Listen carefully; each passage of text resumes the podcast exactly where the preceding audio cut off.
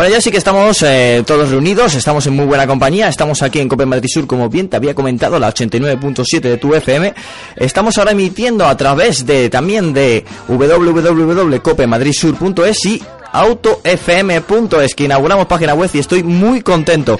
Bueno, quiero dar las buenas a, a nuestros compañeros, a Alejandro Arostegui, muy buenas tardes. Hola, buenas tardes. Ah, quiero dar también las buenas a Juan, muy buenas. Muy buenas tardes. Y quisiera, pues, hombre, tenemos un invitado muy especial y, y, hombre, nos hace casi ilusión nombrarle. Muy buenas, eh, Julián. Muy buenas. Mira, pues ahí le tenemos, ¿eh? Dentro de poco le haremos la entrevista, pero seguimos aquí, seguimos en Auto FM.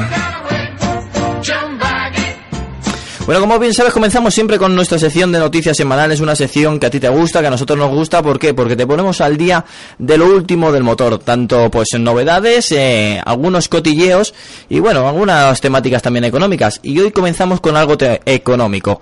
General Motor Europa perdió 1.800 millones de dólares en 2012. Es decir, que no ganan dinero en Europa desde hace ya bastante y este año aún más con 1.800 millones que han perdido. Hombre, Europa no está muy bollante, pero ¿A General Motors le sigue interesando invertir en Opel? La gran pregunta. Bueno, yo, yo creo que el, no, no sé cuál es el problema realmente de General Motors, pero lo que está claro es que si siguen así van a acabar en bancarrota aquí en Europa, por lo menos. Entonces, Opel está haciendo el esfuerzo de sacar nuevos coches como el Mocha y el Adam y bueno, ya veremos a ver si funcionan bien o no, a ver si es suficiente, pero vamos, visto lo visto, no sé qué opinaréis vosotros. Bueno, debido a la coyuntura económica, pues la verdad es que el sector de, del, del, automóvil está bastante caótico, por así decirlo. Sí, además, sí. ahora que sabemos que Toyota le ha quitado el puesto número uno en ventas mundiales a General Motors, pues van para abajo, van en caída libre. Opel yo creo que es un gran problema para, para GM, porque en su momento se habló de desprenderse de ellos, finalmente llegaron a un acuerdo y habría que ver cuánto representa de esas pérdidas la parte de, General Motors, o sea, la parte de, de Opel. Pues ahí lo tenemos, perdió 1.800 millones, espero que se pongan al día, que, que, Opel con los productos nuevos que van a sacar de, confía en ello y que bueno, que la sangría que se está haciendo en Europa pues que se vaya aliviando poquito a poquito. Nos vamos con una novedad, el nuevo Audi S3 Sportback ya tiene precio en España bueno, unos 44.320 euros para, bueno, digamos que cualquier persona que tenga ese algo suelto en el bolsillo. Eh, tiene un motor 2000 TFSI con 300 caballos. Bueno, siempre que hablamos con Audi tenemos aquí un representante de Audi, entonces nos gustaría que nos comentase algo Alejandro. Bueno, pues bueno, yo decir que a mí el coche me encanta, la verdad, y eh, la cosa es que a mí cada vez los S me parecen menos S. Quiero decir que... ¿Que estás criticando? No, o sea, esto un es un momento no, histórico. A ver, ¿eh? no. Esto es nuevo. Sí, no sí. es crítica, es, es que los S cada vez me parecen menos diferenciados con respecto a los normales. Quiero decir que un A3 con paquete S-Line ya no se diferencia tanto de un S3. O sea que te tienes que ir a un RS. Sí, básicamente yo creo que es lo que intentan, que por un poco más tienes el RS, que saldrá de aquí a un año. Bueno, pero estamos hablando de un vehículo de 300 caballos y, si un, e- sí, sí, sí. y estamos hablando del de S3. 40 y pico mil euros, Entonces, un RS3, ¿a qué, qué esperamos de un RS3? Pues mínimo los del A45 MG, mínimo 360. Con el 5 Ya, cilindros. Son supongo. palabras mayores, ¿eh? Sí, sí, eso ya es otra historia. Bueno, pues ahí la novedad de Audi. Nos vamos ahora con Renault que comienza a distribuir por internet las nuevas imágenes del nuevo Clio Estate. Digamos que el Clio Estate es el antiguo Clio Grand Tour, digamos que el coche este familiar con mucho culo, el que le conocen como mm, bueno, Statio Wagon, en, digamos que, que es el típico Clio avanzado, es como el Ibiza ST.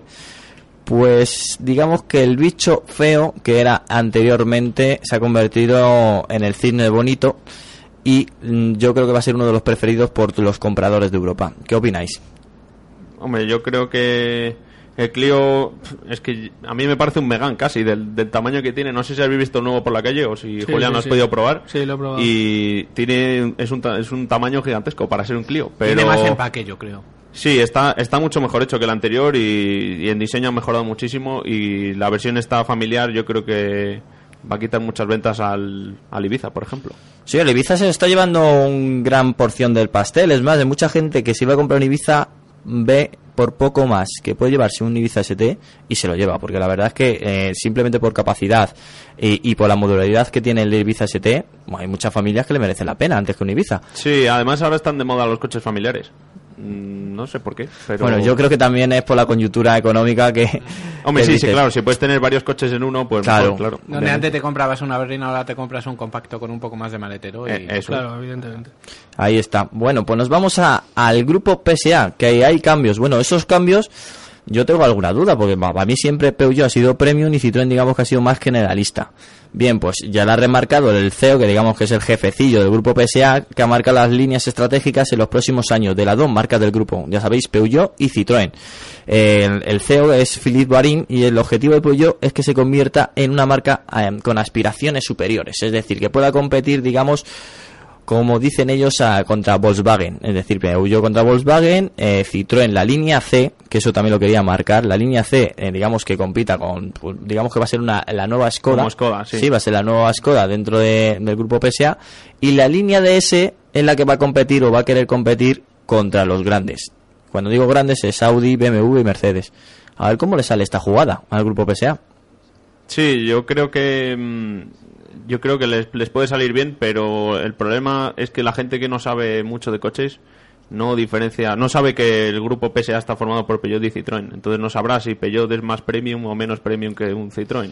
Hombre, pero también, formas, el mm, precio supongo que, que cambiará en los materiales, los vehículos, eh, la apreciación visual. eh, yo creo que tendrán que hacer un cambio. Pero Sí, lo que sí. quiero decir, perdón, lo, Sí, que, sí. lo que quiero decir es que tú, por ejemplo, siempre asocias, pues, por ejemplo, Seat con Volkswagen o Skoda con Seat, pero Peugeot con Citroën, a no ser que te fijes bien, bien, no, no hay tanta similitud como para diferenciar categorías, ¿sabes? Entonces, no sé. Yo creo que, que lo hemos visto ya en la calle, ¿no? Que Citroën ha evolucionado bastante, con los modelos DS sobre todo, eh, que tiene unas calidades eh, como los grandes y, y unas prestaciones realmente pues a la altura pues de, de marcas bastante superiores. A mí el de la gama DS me llama mucho la atención. eh, cuando entras en- dentro de, una, de un vehículo de la gama DS, no solamente es el nombre, no solamente la publicidad, puedes apreciar la calidad y el, el diseño, porque Citroën es diseño, y bueno, la conjuntura que hace siempre de la tecnología con el diseño, que Citroën digamos que es innovación. Pero la, la gente de por la calle, la gente, digamos que no lo quiero catalogar, pero lo voy a decir, no tan friki del mundo del motor, ¿eso, eso lo, lo encuentra así? Yo creo que sí, pero la gente tiene que verlo. Si tú tienes la idea de que Citroën es la marca que hace el Sara, del antiguo Sara, obviamente, Sí, sí. el Saxo y el primer Picasso, pues ahí te has quedado y piensas que Citroën es, un- lo, Es de, eso. lo de siempre. Sí. Ya está. Pero basta con sentarse en uno de los nuevos para que de opinión. Lo que pasa de todas maneras es que no pueden bajar tampoco demasiado a Citroën si quieren que la marca DS de Citroën sea asociada con Premium. Es decir, eh, DS actualmente está muy, muy, muy eh, asociada a Citroën porque hay pocas diferencias visuales, salvo modelos, pues eh, hasta ahora los tres puertas y el modelo de.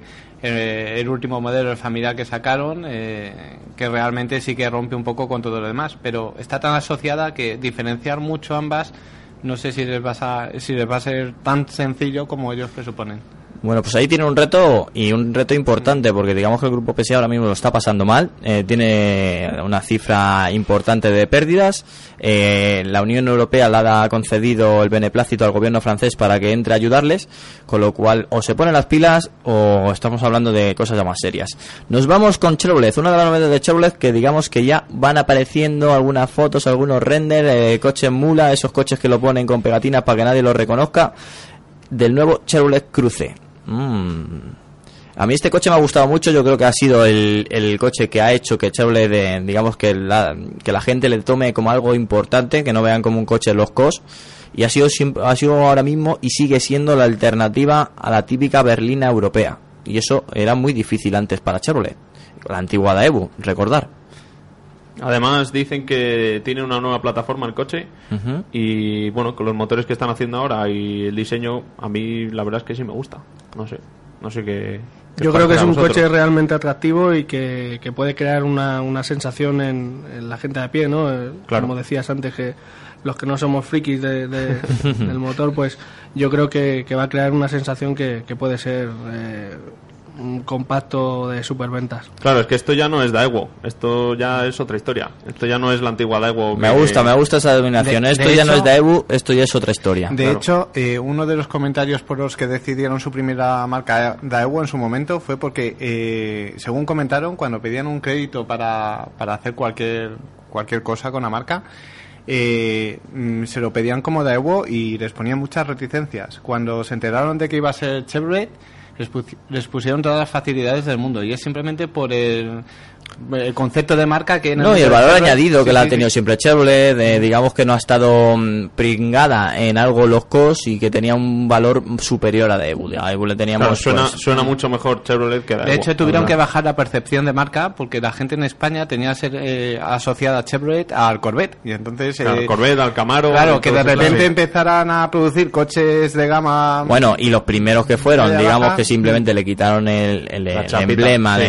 sí. de Daewoo y le pusieron Chevrolet, pues hombre, al tuvo que chocar alguno Al que otro. principio chocaba mucho y Sí, tuvieron sí. que hacer una inversión en reconvertir la imagen de la marca aquí en España.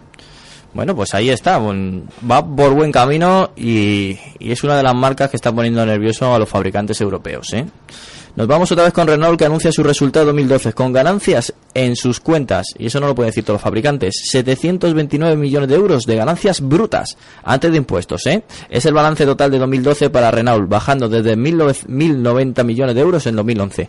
Hombre, está claro que iba a tener menos ganancias porque tal como está Europa, digamos que Europa está tosiendo ahora mismo. ¿eh? Pues sí, la verdad es que eh, aun, aun viendo que Dacia está sacando nuevos modelos y ha mejorado mucho y tal, el grupo Renault mm, ha caído han caído sus ventas, pero por lo menos siguen en ganancias, no como otros. Entonces, eso que se salvan de momento. No, es verdad, yo creo que el gran empujón de la marca ha sido Dacia y hay que dejarlo ahí, hay que hacer constancia de ello y hay que nombrarlo. Digamos que ha sido el paracaídas de Renault, porque si no posiblemente estaría con los números igual que el grupo y, PSA, ¿eh? y el nuevo Clio también. Sí, pero el nuevo Clio yo creo que No, todavía no, nuevo está Clio ha sido de, de ahora, de hace Sí, poco. yo creo que todavía no sale aquí reflejado en estas cuentas. Dacia lo que pasa es que le ha dado acceso a unos mercados que antes no tenía Renault una presencia fuerte. Toda la Europa del Este eh, con Dacia se han metido de lleno y Sí, incluso está Su- Sudamérica también. Sí, Sudamérica. eso es. Sí, bueno, pues en Sudamérica cogen vehículos de Dacia y los remarcan con Renault. Sí. Que Eso- eso es antiguamente lo que hacía era quedarse con los modelos antiguos de Renault y ponerlos ahí. Bueno, yo creo que es otra manera, una sinergia para ahorrarse algunos costes, que también está bien visto. Pues sí. Bien, ahora quería hacer una mención sobre Renault. Eh, letal. Yo creo que también le favorece la alianza con Nissan.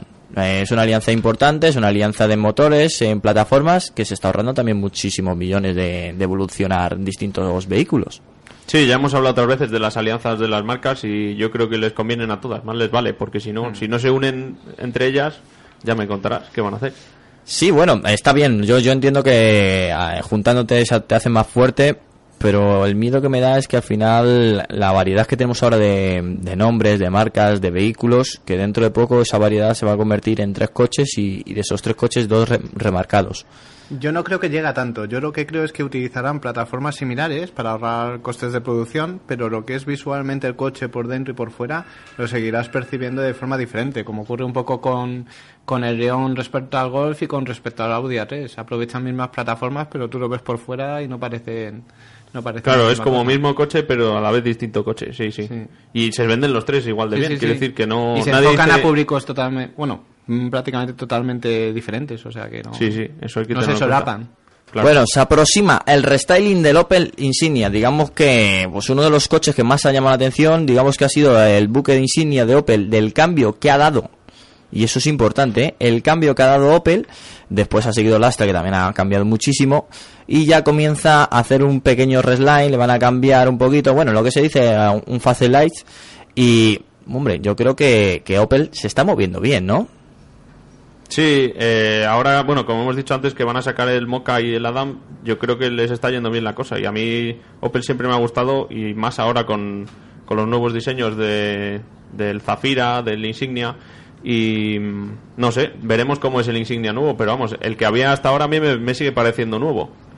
No sé qué, qué os A mí me gusta mucho, visualmente sí que parece nuevo, como bien indicas Alejandro. El Opel Insignia yo creo que, pues, que le ha dado un empujón muy fuerte a la marca Opel y, y a, la- a su vez ha- eh, la- ha renovado la imagen, ¿no? Quiero decir que, que estamos acostumbrados a, a ver Opel eh, de unas líneas totalmente distintas y, y Insignia ha sido el, el vehículo innovador en ese sentido. Sí, nosotros tenemos a Opel como, digamos, muy alemana, con, con, con, digamos que modelos estilísticamente no muy buenos, a excepción del Calibra, de su época del Calibra. Y ahora esta renovación estilística, tanto por exterior como interior, que antes eran muy espartanos, eh, nos ha sorprendido. Y en la cabeza ha sido el Opel Insignia. Es el momento de que saquen el nuevo Calibra entonces. sí, sí, yo no, creo que sí. eh, claro, es que por lo visto el nuevo Insignia eh, va a tener el diseño de com- como el que tiene el Zafira, el tipo boomerang. Y yo creo que va a ser del estilo, pero con esa especie de boomerang. Sí, el doble toque- el boomerang toque especial ese es, que le tipo están dando ahora. Sí, sí, sí. Yo creo que va a estar muy bien. Y como sigan manteniendo los motores esos tan buenos que tienen, Yo el único pero que tengo a Opel ahora mismo es su peso. sí, eso es una cosa que tiene que solucionar, sobre todo en el Astra. En el Astra y en el Insignia. Es un vehículo, sí, vale, tiene un porte bastante grande, eh, eh, con lo que conlleva tener un peso alto, pero en comparación con sus rivales, eh, digamos que está gordote, ¿eh? Sí, con los competidores de su segmento yo creo que, que es un coche que, que se desmarca, por así decirlo, en, en ese sentido. Sí, pero no, tampoco tiene nada que, digas, es que esto tiene esto y pesa más por ello, ¿sabes? Quiero decir, no, no tiene, por ejemplo, un Astra normal y corriente no tiene una tracción 4 que pese, que sume el peso 150 kilos. Entonces, no sé, Eh, mira, aquí estoy viendo el peso, por ejemplo, del, del Astra Sedan, 1400 turbo, eh, 1437 kilos. Sí existe una versión 4x4 en el Opel Insignia y sí. Sí. que es verdad que, que incluso con, sin mal no recuerdo, tiene 200 muy pocos caballos. Sí, creo que 211 caballos. Sí, 211, pues eh, yo lo he probado y parece que le pesa el tren trasero, la verdad que...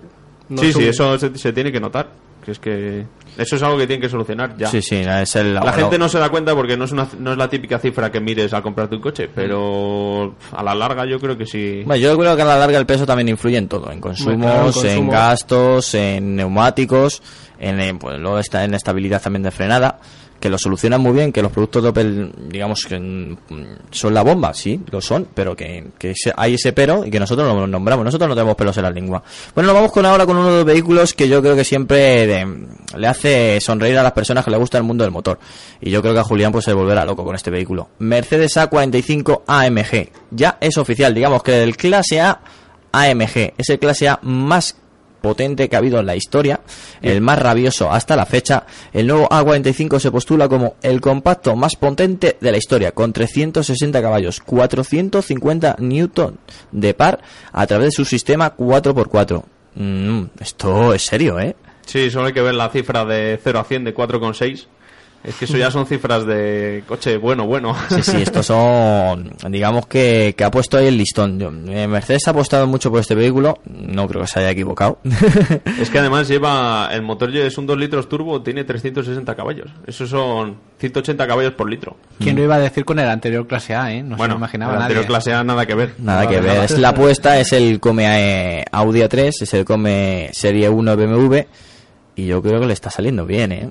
Sí. Es el niño mimado de Mercedes, yo creo. Hmm. Sí, ahí, ahí, va a haber, ahí va a haber muchos esfuerzos de la marca por lograr llegar a ese público que les falta, esa clientela joven.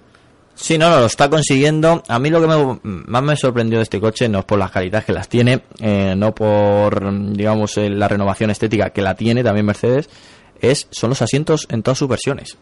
Es increíble. Es eh, que tenga un semi-bucket para, para un coche de 112 caballos, como es el de entrada. Sí, el de Eso- motor Renault. Es, es sorprendente, ¿eh? Yo que me monté en uno en el salón de Madrid, uno de los que había, y la sensación que te da al ponerte en el asiento es, es diferente, es completamente lo que debe ser un coche de ese segmento, lo que debería haber hecho Mercedes hace mucho tiempo. Hombre, eso también lo estás pagando, porque al final seguramente el Mercedes cueste más que el BMW, por ejemplo, un Serie 1 o, o un, incluso una 3. Pero, no sé, una vez que te subes te das cuenta dónde has pagado ese dinero de más, yo creo. Y bueno, y, ya con este motor ya ni te cuento. Y si hablamos de consumo, ¿qué opináis? Esa, esa me gusta. Buena pregunta, Julián. Pues según la homologación son 6,9, pero... Bueno, ya las homologaciones siempre la tenemos ahí, pero 6,9 con 360 caballos. Sí. Brutal. Sí, sí, una Sí, pasada. sí, es una Supongo que tendrá start and stop y... Sí, sí, no tendrá todas las solucionadas- Las siete, las marchas y... Todas las este soluciones pero- técnicas de, de eficiencia seguro que las tiene. Yo de eso no, no tengo duda. Ahora bien, el motor que tiene, si no me equivoco, son cuatro cilindros, ¿no? Sí, es un 2 litros turbo, sí. Es la, la gran queja de, digamos, de los ibaritas de AMG. Sí, que dicen que qué pena que no sea un V8 o un V6, ¿no? Hombre, señores, eh, yo creo que tal como está ahora mismo el precio de la gasolina, mm, para escucharlo está bien, pero te creas un, un sonido en un CD, lo escuchas para dormir. Sí, sí. Nos iríamos a más de 6,9. Sí, sí, seguro. Sí, Además de que ya sacaron un, un C Sport Coupe AMG, diésel, además. O sea que ya este que es cuatro cilindros por lo menos es gasolina. Entonces, no sé, a mí me parece bien. Quiero decir que son 300 Bueno, ya estamos con los dientes largos para verlo y luego Sí, sí, moverse te- por... Tenemos que... Tenemos que probarlo, tenemos que probarlo. probarlo. Ahí, palabras mayores. Bueno, nos vamos con una noticia que me gusta, ¿eh? Decirlo. SEAT México sigue creciendo. En enero ha vendido más de un 17%. En total, SEAT matriculó durante el primer mes del año 2.900 2.095 unidades. Es decir, 304 unidades más que en enero de 2012. ¿Qué quiere decir esto? Que lo más interesante es que superó las firmas como Mazda, que vendió 2021, y Renault, 1721. Digamos que SEAT se está haciendo fuerte en México, ¿eh? Eso parece. Allí no sé qué modelos se venden exactamente. Se venden el Ibiza y el León.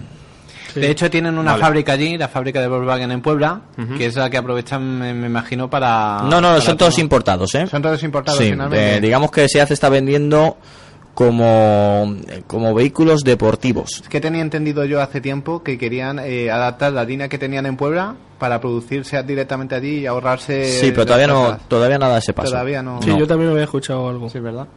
Todavía nada de ese paso. Es más, los mexicanos lo ven como una marca muy deportiva SEAT, eh, muy europea, y por eso, digamos que quien tenga un SEAT ahí... La ventaja es que es, Es- una, una ventana, una puerta abierta a Estados Unidos. Sí, Entonces, es el, Sí, es el trampolín. El Sí. trampolín que necesitan para, vendiendo lo suficiente, plantearse la aventura de la cadena de distribución que tiene Volkswagen allí en Estados Unidos, aprovecharla para... Sí, yo creo que si se hacen fuertes en México, evidentemente pegarán el salto. Sí, tiene todo su sentido. De hecho, en su momento, eh, creo que, bueno, el, el anterior presidente de Volkswagen, eh, como, el que estuvo en BMW, ¿cómo se llama? Pies... mm, Pies Ride, o sí, sí. No, esa es la pronunciación. Eh, estuvo planteando la idea de, de realmente dar el salto con SEAT a Dar el en salto. México y dar el salto a Estados Unidos. Pero Bueno, poco queda, a poco, queda, ¿no? Queda, todavía. Queda, queda Por todavía. cierto, venden el Toledo también, allí en México. sí, pues Sí, eso será novedad también. Será Han vendido 150 por lo visto. Claro, pues será novedad de este que año. han son vendido- dos mil y pico por mes, son unas 24.000 unidades. Yo creo que ahora mismo México puede estar entre uno de los cinco o seis primeros países de, de SEAT. De sí, no, no, es prioridad total para ella, lo está haciendo bien y ya te digo que es el producto que están vendiendo es mm, está figurado como deportivo europeo y es lo que nosotros valoramos aquí como un Volkswagen, ¿eh? Entonces eh, es un es- tiene mucha calidad. Bueno, nos, vamos con, con una de las noticias de la semana. ¿eh? Ha habido dos noticias que lo más adelante diré. Una de ellas ya lo voy a nombrar, que ya es oficial el nuevo Seat León SC tres puertas. Bueno, es un león que, que ha abierto muchos debates. Es un león también muy Leoncillo. es un león también muy esperado porque es el primer león que conseguimos que lo saquen en tres puertas. Una línea muy afilada, un, un lateral increíble, esos dos nervios que se cruzan. Pero ahora bien, eh, no hay mucha diferencia entre el cinco puertas y el 3. No es la diferencia que todos esperábamos y que, a- y que nos habían dicho o que habíamos leído por ahí. Entonces, es una pena que no sea algo tipo Sirocco y Golf. Pero. No, no haría yo, no sé si haría falta que fuera tan radical, pero yo sí esperaba al menos algo tipo como el Ibiza Sport Coupé, que la parte trasera está bien diferenciada Sí. y da un empaque al coche, una deportividad que, que justifica hacer la, la versión tres puertas. Cuando ves la versión tres puertas actual y la de cinco puertas, no sabes hasta qué punto de- eh, las diferencia tanto como para diferenciar el público al que supuestamente van destinadas. Hombre, yo daba por hecho que no iba a ser un Sirocco, pero yo quería algo como el Astra GTC. Sí, algo, algo de ese estilo, por ejemplo. Ahora bien, eh, me da a mí que estos coches, eh, me ha pasado también con el León 5 puertas, que hasta que no lo tengas delante no sacas la conclusión total. Es Sí, decir, que por de foto que por foto no llena lo que es. Porque A yo del el 5 puertas fui muy crítico y lo he visto en la calle y me ha enamorado. A mí la trasera lo que yo creo que, de- que le hubiera definido un poco más de deportividad es haber elevado la cintura un poco, haber elevado, eh, haberle quitado un poco de cristal y ya en el momento en que la parte trasera está como más elevada, como tiene una línea más eh, descendente hacia la parte delantera, Mm. entonces sí que transmite esa deportividad que es un poco lo que le pasa al Ibiza Sport Coupé o lo que le pasa al Opel Astra GTC y modelos de este tipo, que la Por parte cierto, de atrás está más elevada. Sabéis que el coche tiene 35 milímetros menos de batalla, ¿no? Y Sí. que la luneta está inclinada a 19 grados más. La Quiere decir que, que el coche no es exactamente igual. No es Exacto, un León que no cinco es puertas convertido Visual- a tres puertas. visualmente parece igual. Es En el las fotos- claro, en las es el problema. igual, habrá que verlo en persona. Claro, claro, Está recortada la plataforma, ¿no? Eso es. Como la plataforma MQV esta nueva se puede cortar y alargar a, gusto a del- gusto de la marca, pues Y como ya sabéis que este coche va a ir a un sector o a un perfil de público en concreto, os voy a hacer una pregunta. ¿Creéis que será un superventas aquí en España? Yo creo que le falta la versión Cupra, ver la versión Cupra, a ver que si hacen algo que diferencie un poco, porque así de, de inicio, para el, típico, el tipo de público que León atraía de la gente joven, yo creo que le falta nervio, le falta carácter. yo creo que para el que, que a- para el que, se quería comprar un Sirocco, pues este coche será del estilo un poco más barato. Y- Un poco, no, bastante más Yo barato. creo, que le va, yo creo que le va a hacer mella a, a sus competidores de, de- de su mismo grupo. ¿eh? Sí, yo sí, creo, sí, sí, sí. Yo creo que ha, ha pasado lo mismo que el Audi A3 tres puertas, que fue de inicio el único que tenían de Audi, pero después cuando ves la versión Audi tres puertas y la versión cinco puertas, no hay una diferencia en las tres puertas de deportividad en la parte trasera muy No, pero es- yo creo que sí que se va a notar eh, más en este que en el Audi. Ahora bien, la pregunta que ha hecho Julián es muy buena. ¿Por qué? Porque yo creo que el Seat León va a ser el superventas. Y por dos motivos. Porque antes un León eh, era para un perfil 100% joven. Ahora con el 5 puertas no va a ser para un perfil 100% joven. Va a ser está muy abierto. Se lo puede comprar un padre tranquilamente sin que la gente le señale. Y que si sea un Seat León amarillo. Y ahora bien, ahora va a aparecer el tres puertas que ahí sí que va a tener perfil joven. Con lo cual va a dar dos golpes en el mercado, ¿eh? Y esto es muy importante. La cuestión es si los que abandonan el concepto cinco puertas dentro de la parte joven se van a decantar por el de tres puertas. O sea, si esa diferencia va a sumar más que restar. Es lo que. eh, Yo pienso que sí va a sumar, ¿eh? Sí, sí, con este per- con este esta super línea, eh, estos super acabados, yo creo que abre muchísimo más el abanico de perfil de público y, y puede ser un superventas. Bien, nos vamos con otras noticias que la semana pasada hablamos de Suzuki que no tenía, digamos, muy buenos resultados en Europa, pero mira, Suzuki anunció unos resultados positivos a nivel global, es decir, se va de Estados Unidos, que ha dejado de vender. En Europa lleva cinco años sin tener resultados positivos y aún así tiene eh, resultados positivos a nivel mundial. Hombre, vende muchísimos coches en Japón, muchísimos coches también por la zona de India, Marutia y demás, el- la marca esta rara que tiene. Y hombre, yo creo que está funcionando, pero que tenga mucho cuidado que de repente puede dejar de funcionar su, digamos, su estrategia. Esto supongo que solo habla de coches, ¿no? No de la versión de Suzuki de motos. No, no solamente de coches, Ah, ¿eh? vale, vale. Pues no sé, entonces que nos lo expliquen. Si, si se van de Estados Unidos y en Europa no hacen más que perder dinero, Japón. Japón ya, pero, mucho. pero tanto como para mantener una marca. Mm, Me gustaría que me corrigieses porque estoy hablando un poco de, de memoria, ¿de acuerdo? Pero creo, a mí las, las cifras me impresionaron en su momento bastante, pero creo que Suzuki vendía en Japón del orden de entre 3 y 4 millones de, de vehículos. Entonces ah, yo quedé bastante impresionado, pero al parecer como el coche japonés típico es un coche pequeño, de 3 metros y medio, porque es lo que a partir de entonces creo que pagan más, por eso de que está súper poblado Japón necesitan Sí. coches pequeños y los... Y gasolina. Vale, entonces, simplemente por ese concepto, como tiene Suzuki muchos coches de ese tamaño, Claro, mucho coches que, que aquí no se venden. Claro, exactamente. Claro. Es que las gamas de japonesas de los coches un día habría que- hablar de ello, porque se diferencia mucho la europea a la que venden allí. Hay Hombre, modelos también es que los gustos son diferentes. muy diferentes y, el- y digamos que también donde va a venderse, porque lo que se vende en Japón para las ciudades, hombre, yo lo Te veo vas aquí. a, a Toyota, Honda. Yo aconsejo, eh, si vais a algún kiosque, que os compréis un catálogo de estos de todo el año y veáis los modelos que Sí, tiene sí, cada los- marca japonesa y es impresionante. Los K-Car, los que denominan los coches estos pequeñitos eh, de ciudadanos, eh, es No, y las mundo, ¿eh? berlinas, incluso. Las berlinas, hay berlinas específicamente para el mercado japonés que nada tiene que ver con, con el mercado europeo. La verdad es que impresiona bastante cuando ves la diferencia que hay. Bueno, pues seguimos adelante, seguimos con foto del nuevo Alfa Romeo 4C que será presentado en el Salón de Ginebra. Yo quiero uno. Qué pena que no podamos enseñar la foto en la radio, ¿sabes? Pero lo, lo, pondré- lo pondremos en el Facebook. ¿no? Lo ponemos en el Facebook, lo pondremos en nuestra nueva página autofm.es. Por supuesto. Y, hombre, pues es el gran deseado, es el gran comentado. Me da miedo que al final defraude este coche, ¿eh? No puede, no puede. Yo creo que no. Sobre todo porque viene de, de- si no me equivoco, ¿eh? del Alfa Romeo 8C, que gustó mucho, y entonces como iba a ser un coche muy muy limitado comercialmente, creo que de hecho solo iban a producir 500 unidades, aprovecharon el diseño un poco de, del 8C, lo empequeñecieron y han querido llegar a ese público que claro, con un 8C no, no Sí. podría llegar nunca. De hecho, bueno, el Mito y el Giulietta son como un 8C con forma de compacto. Sí, pero este- este es más bonito. Hombre, esto es que, claro, esto ya es otro tema. Pero vamos, eh, Hombre, el chasis, Tiene- el chasis tela, ¿eh? Tiene un aire, si lo veis así lateralmente, al Lotus Elise. eh, que a mí Bastante, cuando, sí. cuando lo vi dije, no me lo puedo creer, es como una mini copia de, del Lotus Elise con mejores acabados supuestamente porque el Lotus Elise es completamente espartano por dentro. Sí. Pero es como si un, si un Alfa Romeo hubiera tenido un hijo con un, con un Lotus Elise. Es Más bien el éxito, Vaya mente, vaya mente calenturienta lo que tiene que pensar por la noche Y a por- llegar a esas conclusiones. ¿eh? por detrás parece un poco un Ferrari. Sí, sí, No sí, sé. no tiene, bueno, digamos que, que sale de, de la misma casa, o sea, es que al final los diseñadores se tienen que compartir y, y el centro de diseño eh, se intercambian también ideas.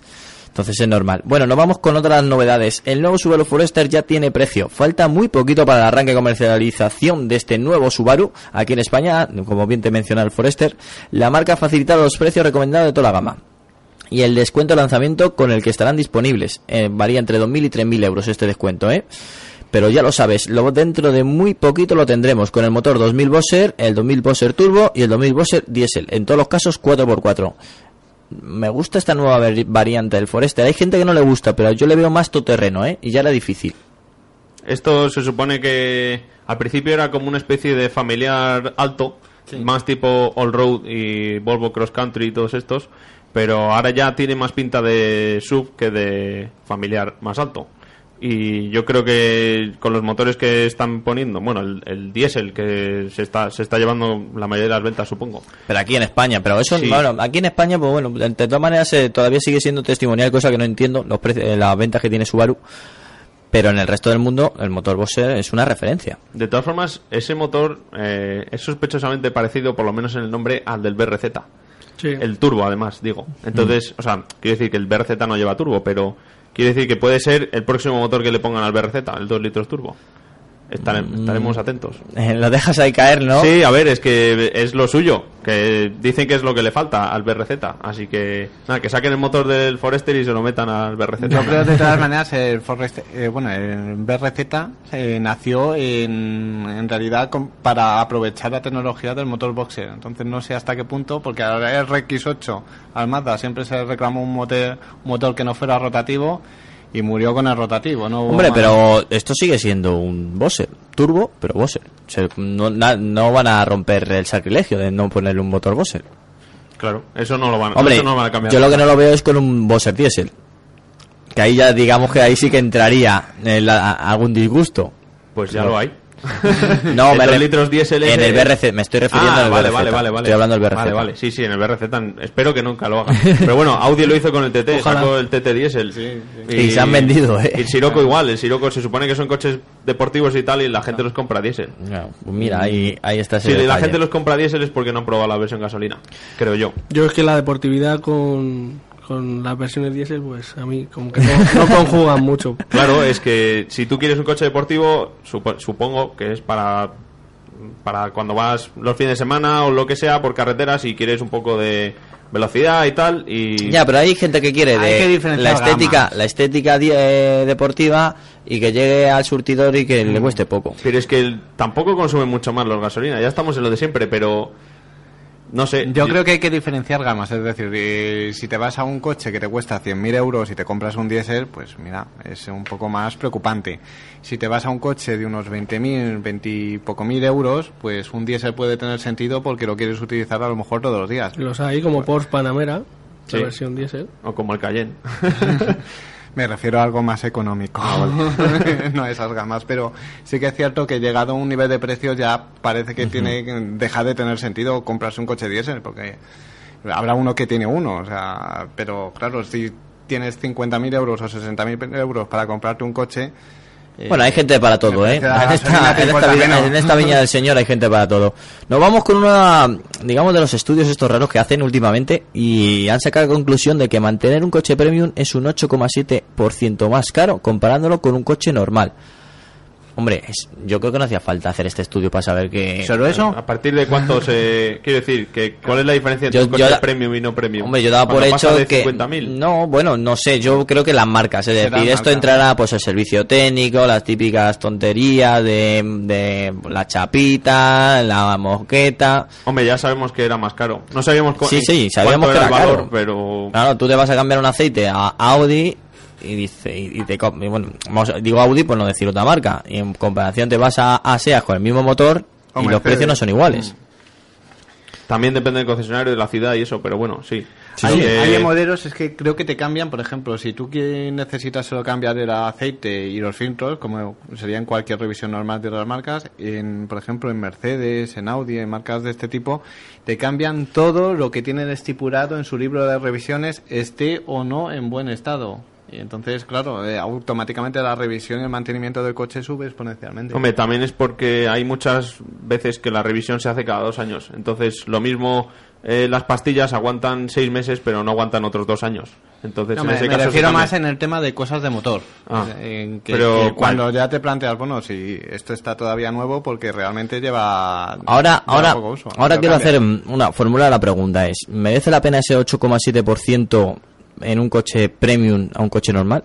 Es que igual ese 8,7% es, es así, porque lo mismo, en vez de comprarte un coche, digamos, normal de 4 cilindros, te compras el de 8, pues obviamente lleva más aceite, el filtro es más caro y, la, y las revisiones son más caras al fin y al cabo. bueno, ya que tenemos a Julián, también se lo quiero mencionar a él. A ver, que ha tocado muchos coches, eh, se ha montado en muchísimos coches, desde lo más básico a lo más alto. Y al final, al cabo, siempre, digamos que sacas con la conclusión de decir, a lo mejor no es tanto esto que me estoy montando. Pues si te digo la verdad, en, en algunas eh, marcas o modelos, que no voy a decir ahora cuáles. No, no hace falta. sí que es verdad que, que, que, algunos te impresionan y otros te decepcionan, porque te montas en un coche que tiene 450 caballos y le llevas al límite y sí que es verdad que, que dependiendo la marca, eh, pues te dan un tipo de prestaciones u otras. así es, es verdad. Bueno, nos vamos con la segunda novedad de la semana más importante. La he dejado para la última noticia de, de esta sección y es el Citroën DS3 Cabrio presentación mundial en Valencia. La presentación internacional está transcurriendo, como bien mencionado, en Valencia, donde le hemos podido visionar, donde le hemos podido ver con el motor THP de 155 caballos, que sospechosamente en ficha sale 156, y tienen previsto vender aquí en España 150 unidades en todo el año. Es decir, que va a ser un coche, pues, poco visto. Me gusta mucho porque es un techo de lona plegable, pero de los buenos, que no te deje distinguir entre un DS3 normal y este DS3, que es lo bueno. ¿A vosotros qué os parece? Yo creo que como cabrio está bien, porque es un sistema muy sencillo, muy simple y, evita que tengas que hacer rediseñar la capota o reforzar el, chasis o lo que sea y eso evita muchos problemas de dinero y demás. Y encima si no si no pretenden vender más que 150 unidades al año pues qué mejor que recortarle el techo a un DS3 y ponerle un techo de lona. Yo creo que, además a la hora de producirlo lo agradecerá la cadena de producción y los hostes claro no es, no es hacer un coche nuevo sino es coger el que tienen y digamos cortar el techo y ponerle la lona yo creo que aprendieron de, la idea de, del dos caballos, acordaros. Sí, sí, sí, Y el Plurier lo quiso un poco retomar, aunque tuvo no, el más Plurier, El Plurier también tuvo algo su aquel y ahora lo sacan el DS3. De, todas maneras, el Fiat 500 también utiliza esta tecnología. Sí, yo, está claro que el DS3 lo han hecho para competir contra el 500, el Mini, el A1, todos estos y no sé, falta el Audi A1 Cabrio ahora. ya, ya, ya, tenía que dar ahí. Eh, nosotros nos cachondeamos con, eh, con este tema, pero estamos seguros que mm, ahora que está muy de moda lo de los sobres, hay algún sobre que otro de Audi cuando para Alejandro para este programa. Bueno, paramos en la sección de noticias y seguimos con la primera entrevista de la semana.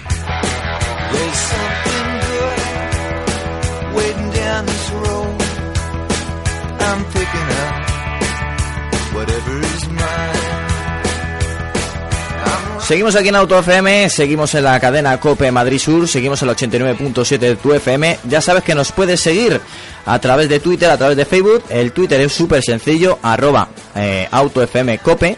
El Facebook también, súper sencillo también, Auto FM Radio Web.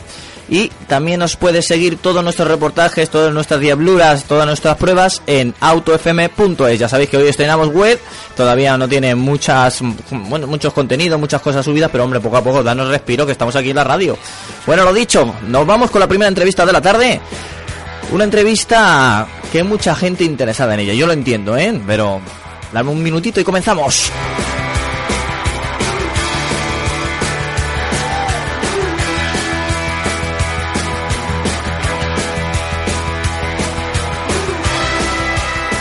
Bueno, pues vamos a comenzar la entrevista que teníamos prevista desde hace ya unos meses. Es una petición de muchos oyentes, es una, también es una petición mía porque me hizo muchísima ilusión de proponerla y que la Fundación Barreiros pues digamos que nos diera el espaldarazo a ello. Bueno, como bien hemos anunciado en las redes sociales, eh, en Facebook, en Twitter, hoy vamos a realizar un especial de Barreiros. Antes de todo, quiero dar las gracias a Fundación Barreiros, que desde el primer momento nos ayudó, y el apoyo en la realización mm, de este especial, que hoy va a caecer. Como no, ah, ya sabéis, estamos en la 89.7 de tu FM. Tenemos a través del par de hilo telefónico a José Luis García Ruiz, autor del el libro Es un motor español, historia empresarial de Barreiros. Muy buenas, José Luis. ¿Qué tal? Eh, buenas tardes. Muy buenas.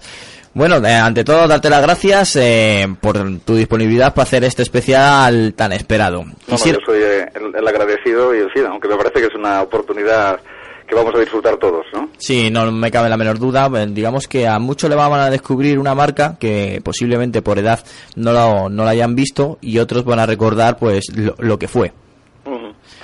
Bueno, pues vamos a comenzar eh, iniciando este especial haciendo un síntesis de quién fue Eduardo Barreiros, porque si decimos que fue uno de los empresarios españoles más representativos de los años de desarrollo, no nos equivocamos, ¿verdad?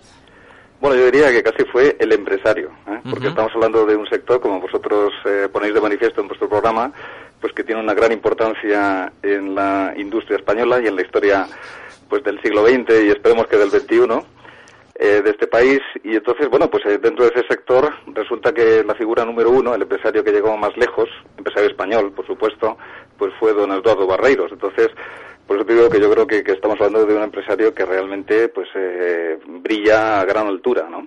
Sí, no, no me cabe la menor duda y más sabiendo lo que, lo que consiguió. Bueno, a ir relatando poquito a poquito. ¿Fue duro el inicio empresarial de Barreiros, José? Pues eh, don Eduardo nació en una familia muy humilde, de una provincia pues humilde, Orense, un pequeño pueblo, Gundias, y bueno, a partir de ahí pues eh, montó un imperio, así que en fin, la cosa simplemente por estos datos ya, ya tiene mérito. Sí, la verdad es que sí. Estamos hablando además de los años 50, 60, eh, años difíciles en todos los órdenes. España pues era un país que bueno, eh, iba creciendo, pero a partir de una base muy débil. ¿eh? venía de, la guerra civil, venía del hambre de los años 40, incluso de parte de los 50. eh, escaseaba el capital, escaseaban las técnicas, eh, era difícil importar todo. Entonces, bueno, había que hacerlo todo desde la base. Y don Eduardo, pues, pues lo hizo. Y, en fin, podemos ir detallándolo, pero estamos ante una aventura, digamos, que se hace con todo en contra. Es decir, esto que ahora, también los tiempos son difíciles, sin duda, ¿eh? pero eh, en aquella época las cosas no eran precisamente fáciles. No, ni a las hueñas. Bien, eh, sabemos que, en esa época el apoyo gubernamental era clave. ¿Cómo fue hacia Barreiros? ¿Cómo, cómo fue hacia este empresario? Bueno, lo cierto es que el franquismo tuvo una política industrialista. tuvo, pues, incluso planes de desarrollo, todo esto hay que reconocerlo, es decir, había una estrategia de, de crecimiento la industria del automóvil eh, le interesaba. Eh, el problema de, de, esta política es que había unos campeones nacionales, eso que pues también desarrollaron los franceses, no fue solamente Franco, sino que hubo más gente que pues eh, en, otros países que, fueron por esta vía. y aquí pues los campeones nacionales se llamaban ENASA, que es el fabricante de Pegaso, y SEAT para el caso de los turismos. Y entonces pues en fin todo lo que no, no fuera pues eh, esto, estos vehículos pues eh, realmente no gozaban de, de una protección oficial. Entonces pues eh, Barreiros tuvo dificultades para poder eh, situarse ahí frente a las autoridades. Al final él era un hombre que cuando en fin se empeñaba en algo lo conseguía eh, y, y, bueno pues hizo una demostración incluso que, que él pues le costó conseguir pero al final la hizo en el Sí en el Pardo, eh, Ujú. pues delante de Franco, ¿eh? Para convencerle de que aquello tenía pues eh, interés y, y, bueno, al final sí recibió ayuda, pero quiero decir que, que no fue de entrada todo fácil, sino incluso pues aquí ya estaba el problema del INI, del Estudio Nacional de Industria, Sí. con su política industrial favorecedora de estos campeones nacionales que digo, de, de NASA, de SEA, de, en fin, todos los créditos oficiales, todo el apoyo pues iba para estos campeones nacionales y, y, bueno, pues don Eduardo iba por un camino de empresario independiente, completamente privado, es decir, Muy siglo XXI, ¿no? Pues bueno, ahora que tanto se habla de los emprendedores, yo Sí. no conozco mayor emprendedor que Eduardo Barreiros, ¿eh? Ese, ese apunte me ha gustado. Bueno, se podría decir que los dos grandes movimientos de Eduardo Barreiro fue conseguir patentar el motor Perkins diésel en España y vender su camión todoterreno el abuelo al ejército portugués. Es así, ¿no? Bueno, y luego fabricar eh, miles de camiones, sobre todo para Mm. autónomos, camiones de tipo medio, que además él daba muchas facilidades de pago, que por ahí, en fin, luego podemos hablar también de, Sí, sí, por supuesto. de algunos problemas financieros que tuvo, porque, en fin, Barreiros, el, el único problema que, que tuvo fue un problema, digamos, de financiación, eh, porque era una aventura, pues, eh, realmente que, que, en fin, requería mucha financiación. Y, y, en fin, yo he tenido acceso a, a todos los papeles internos, ¿eh? todas las contabilidades secretas, etcétera, y puedo asegurar que estamos ante un empresario ¿eh? que no tenía nada que ocultar, ¿eh? todo lo hizo realmente con un espíritu de emprendedor, un espíritu, sí, de crear riqueza, lo que debería ser el- en, en el mejor de los empresarios, ¿no? Es decir, Sí. eh, la creación de riqueza privada, ¿por qué no? Y también riqueza social. Entonces yo creo que aquí estamos ante un caso ejemplar en este sentido, ¿no? Porque se le tenía recelo, ¿no? A un empresario que su único fin era conseguir el bienestar y la riqueza en España, ¿no? Bueno, eh, en España la figura del empresario, a veces con razón, ¿eh? es decir, no sé, en este momento cuesta un poco defender al empresario español, aunque, en fin, yo creo que, que tenemos que hilar fino siempre, Sí. ¿eh? y entonces, pues bueno, eh, pues todos tenemos en mente algunos casos realmente escandalosos, pero claro, eh, está- el empresario español son millones de empresarios, ¿eh? incluyendo los, los autónomos, eh, pequeños empresarios, medianos, luego hay grandes, ciertamente que pues lo están haciendo bien, ¿eh? pero bueno, eh, la figura en general del empresario en, en España pues ha sido ha sido discutida. Eh, yo creo que, en fin, eh, como estamos ante un colectivo tan grande, yo creo que juzgar así en general, pues me parece eh, injusto. ¿eh? Se Mm. diga lo que se diga, ¿eh? Sí. tanto en positivo como en negativo. Entonces yo creo que ir caso, caso por caso y en cualquier caso también, digamos, la figura eh, del, del empresario eh, en la sociedad, así digamos, en un plano más abstracto, pues, pues no se puede discutir porque realmente eh, necesitamos empresarios para que la sociedad funcione. Sí, no, no, es- que, necesitamos buenos claro, empresarios. Exacto, es la gran empresarios, diferencia. Pues mejor nos irá a todos, ¿no? Es Pues así es. Es que- planteamiento, ¿no? Quería hacer mención de algo que ya has dicho de pues la financiación. Yo creo que es una es una clave que tuvo Barreiros, es una pieza muy importante y digamos que una pieza también de, de distinción de lo de su postulado empresarial. La verdad es que, en fin, eh, yo, yo me acerqué a, a Barreiros, pues en fin, eh, con el espíritu, digamos, del investigador universitario, muy crítico, eh, ¿vale? Pero eh, al final, pues realmente me quedé rendido ¿eh? ante todo lo que vi, porque estamos ante un innovador en, en muchos campos, en el campo financiero, como dices, por ejemplo, la- la- las ventas a plazo, pues esto en España no, No se había hacía, visto. ¿no? Mm, no se hacía, él lo hizo antes que nadie, él creó una financiera, EFISA, que estaba dedicada a ese tema, de dar facilidades, él entendía que, claro, pues un camión, de, aunque fuera un camión de tipo medio, que es lo que él sobre todo fabricaba, ya digo, para el autónomo, el transportista autónomo, pues eh, era muy caro. Y entonces pues había que dar facilidades si se quería vender. Él, él creía ¿eh? que, que tenía que, que existir esa, esa clase de transporte y en fin que era necesario para el desarrollo del país y entonces pues había que dar facilidades y él pues efectivamente generó pues una enorme cantidad de letras que naturalmente luego había que descontar que es lo que hacen todas las financieras entonces había que ir al banco aquí pues hubo un banco el banco de Vizcaya ¿Mm? que tenía un director general don Tomás de Bordegaray pues que era un banquero de los de antes, ¿eh? de estos que, que se dedicaban pues a apoyar el desarrollo real de la economía, que no le interesaban tanto los mercados bursátiles, los derivados y todas estas esta ingeniería financiera de nuestros días que parece que tanto atrae a nuestros banqueros. Este señor, pues, en fin, estamos hablando del viejo Banco Vizcaya. ¿eh? Si, si España pues eh, se electrificó fue gracias al Banco Vizcaya, que siempre ha sido denominado en la historia el Banco Eléctrico. Era un banco que en esta época, años 50, pues 60, pues creía en la industria automovilística, apoyó mucho la industria automovilística en general. Y bueno, pues eh, el proyecto de don Eduardo eh, pues le pareció bien y lo estuvo financiando desde el principio. Sí.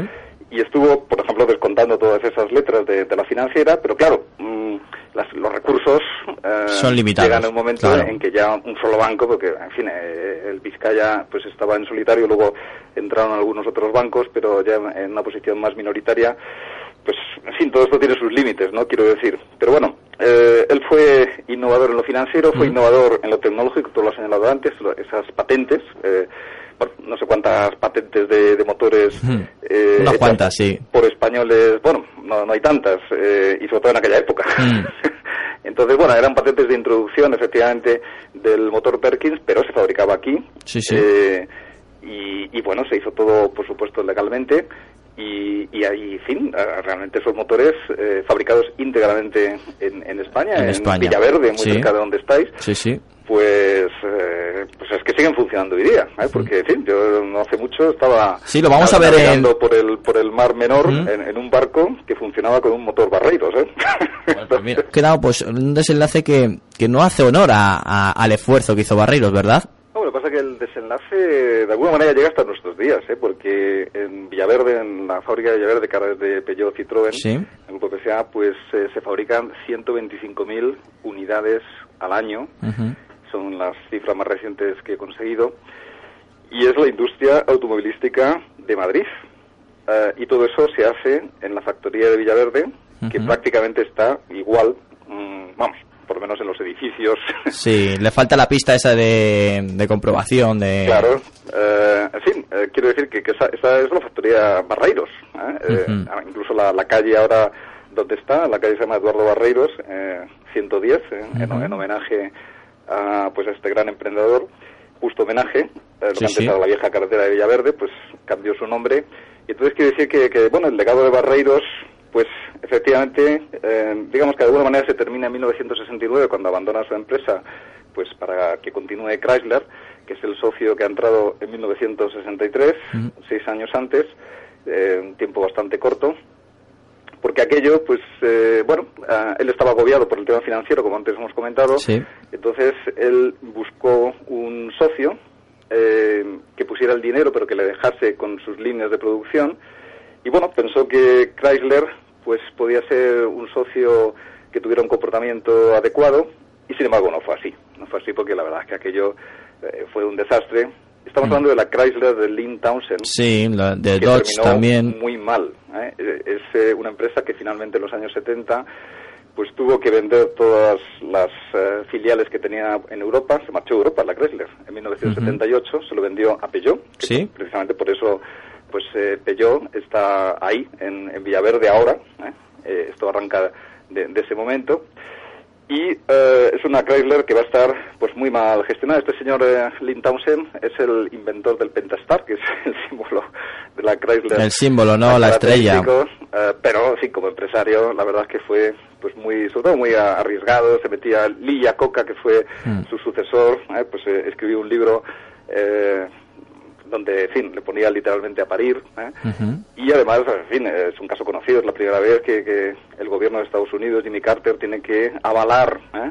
a una empresa para que la banca norteamericana la siga financiando, porque si no, pues eh, estaría en bancarrota. Entonces, quiero decir que el Toto Barreiros, para mí que tuvo mala suerte al escoger, él, él, lo hizo, de, en fin, de la manera más confiada eh, y digamos inteligente, porque en ese momento, en 1963, no se sabía todo lo que iba a venir después. Pero eh, realmente Lynn Townsend, digamos que, le engañó. ¿eh? En realidad él vino aquí pues a, imponer sus producciones, los Dodge, el mm. famoso Dodge Dart. Sí, el que utilizó Carrera Blanco. Bueno, sí, que era el coche más lujoso que había en España, entonces se utilizaba pues efectivamente por Carrera mm. Blanco, en fin, y por todas las autoridades. Pero fue un coche, por ejemplo, que, se pensaba que, se iba a vender diez veces más de lo que en realidad se vendió y eh, todo eso pues eh, hizo que eh, hubiera unos costes en, en, Villaverde que llevaron al final a la empresa a pérdidas, que jamás Barreiros había tenido pérdidas. Mm. Y bueno, pues hubo necesidades de, ampliar el capital y entonces fue cuando ya Chrysler pues se fue haciendo con el control. Todo esto fue muy rápido, todo esto fue en 1967. En pocos años, ¿no? Sí, porque ellos entran en el 63, en el 67 ya pues se hacen con la mayoría porque tenían el 40, pasan del 40 al 77% y luego ya en el 69 pues ya se hacen con el 100% y ya lo que tenemos es Chrysler España, etcétera, etcétera, ¿no? Quiero decir que, pero sí, mm, eh, el legado para mí que no termina ahí, porque ya digo que... o sea que nos queda, ¿no? Nos queda Barreiro, nos queda un legado. las 125.000 unidades que se fabrican ahí en Villaverde ahora, que desde luego si, si don Eduardo Barreiros no hubiera puesto en marcha aquello... No estaría ahí ubicado. Probablemente, no sé, probablemente no. ¿eh? Porque, sí, siempre hace falta alguien como lo de Eduardo para que las cosas eh, funcionen. Hace falta emprendedores. Yo creo que es un poco la conclusión que, efectivamente ahora, ahora tanto se habla, pero emprendedores, digamos, de verdad, porque sí, a veces cuando hablamos de emprendedores ahora, pues, no sé, eh, son sí, no, son... con tan poca ambición que, realmente así yo creo que, que no vamos a, ir a, ningún lado. Necesitamos, digamos, emprendedores que se arriesguen a lo grande, como hizo don Eduardo, yo creo que con este tipo de emprendedores sí que España tiene futuro. Cambiaría mucho, la verdad, la perspectiva empresarial eh, y sobre todo por la industria, que casi, casi, que podría decir que, es uno de, los, de las grandes faltas que nos hace ahora mismo en España, una, industria fuerte. También me gustaría añadir ¿eh? que no hemos hablado de la preocupación social que tenía don Eduardo. ¿eh? Quiero decir, eh, que eh, eso además está recogido en documentales de la época que, en fin, se hacían allí en la fábrica, eh, se hacían documentales magníficos, la Fundación Eduardo Barreiros tiene una, una colección de, de material de todo tipo también, documentos, se han hecho documentales muy interesantes que, en fin, me imagino que nuestros oyentes alguno habrán visto.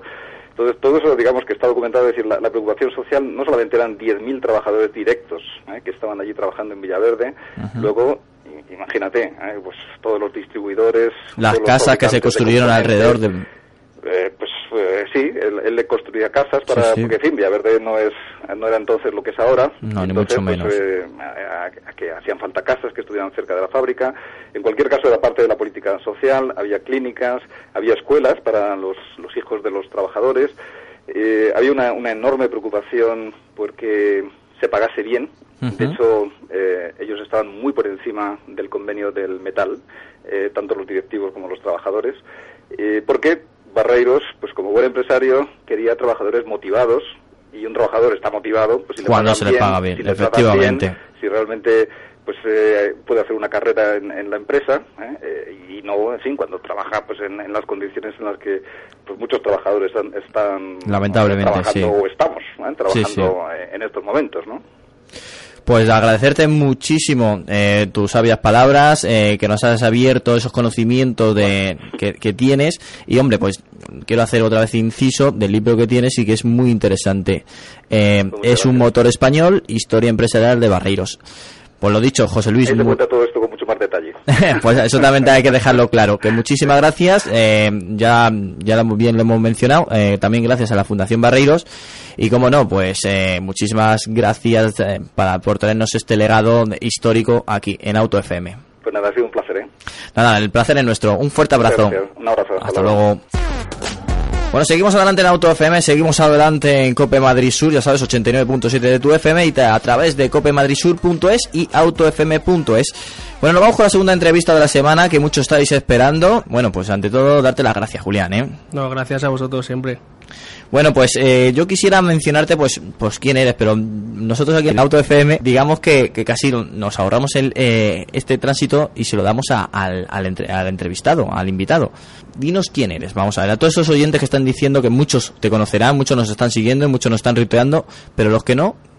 Pues mi nombre es Julián Corrales y soy piloto probador de, coches y especialista en conducción en cine y televisión que esto no es, digamos que no es moco de pavo, ¿eh? que hay que tener muy buenas manos para ello.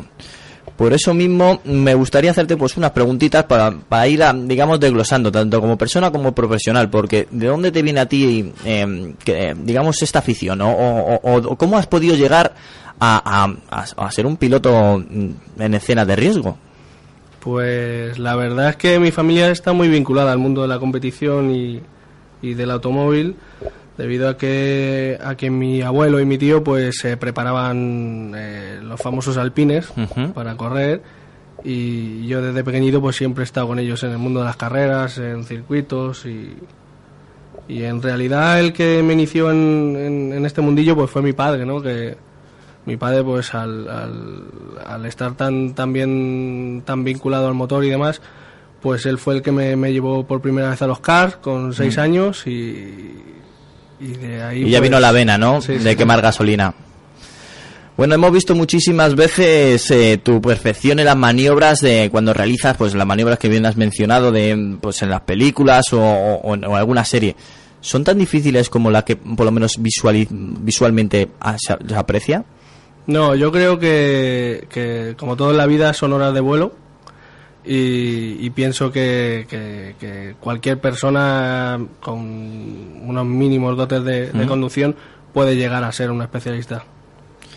Em, de todos los circuitos que has corrido, porque aparte ya sabemos que eres piloto, eh, ¿con cuál te quedas? Evidentemente con el madrileño, el Jarama. Ay, eso, eso me Eso lo dicen todos, al Sí, final sí, a ¿eh? todo el mundo... Tirando para casa. Sí, sí, sí. No, tirando para casa y los que no tiran para casa. ¿eh? Yo creo que el Jarama tiene una esencia especial, unas curvas también muy especial. Digamos que es un estilo que ahora mismo los circuitos de hoy en día modernos no tienen. Yo creo que sí, es un circuito muy completo eh, que tiene cosas por- como por ejemplo otros que son planos.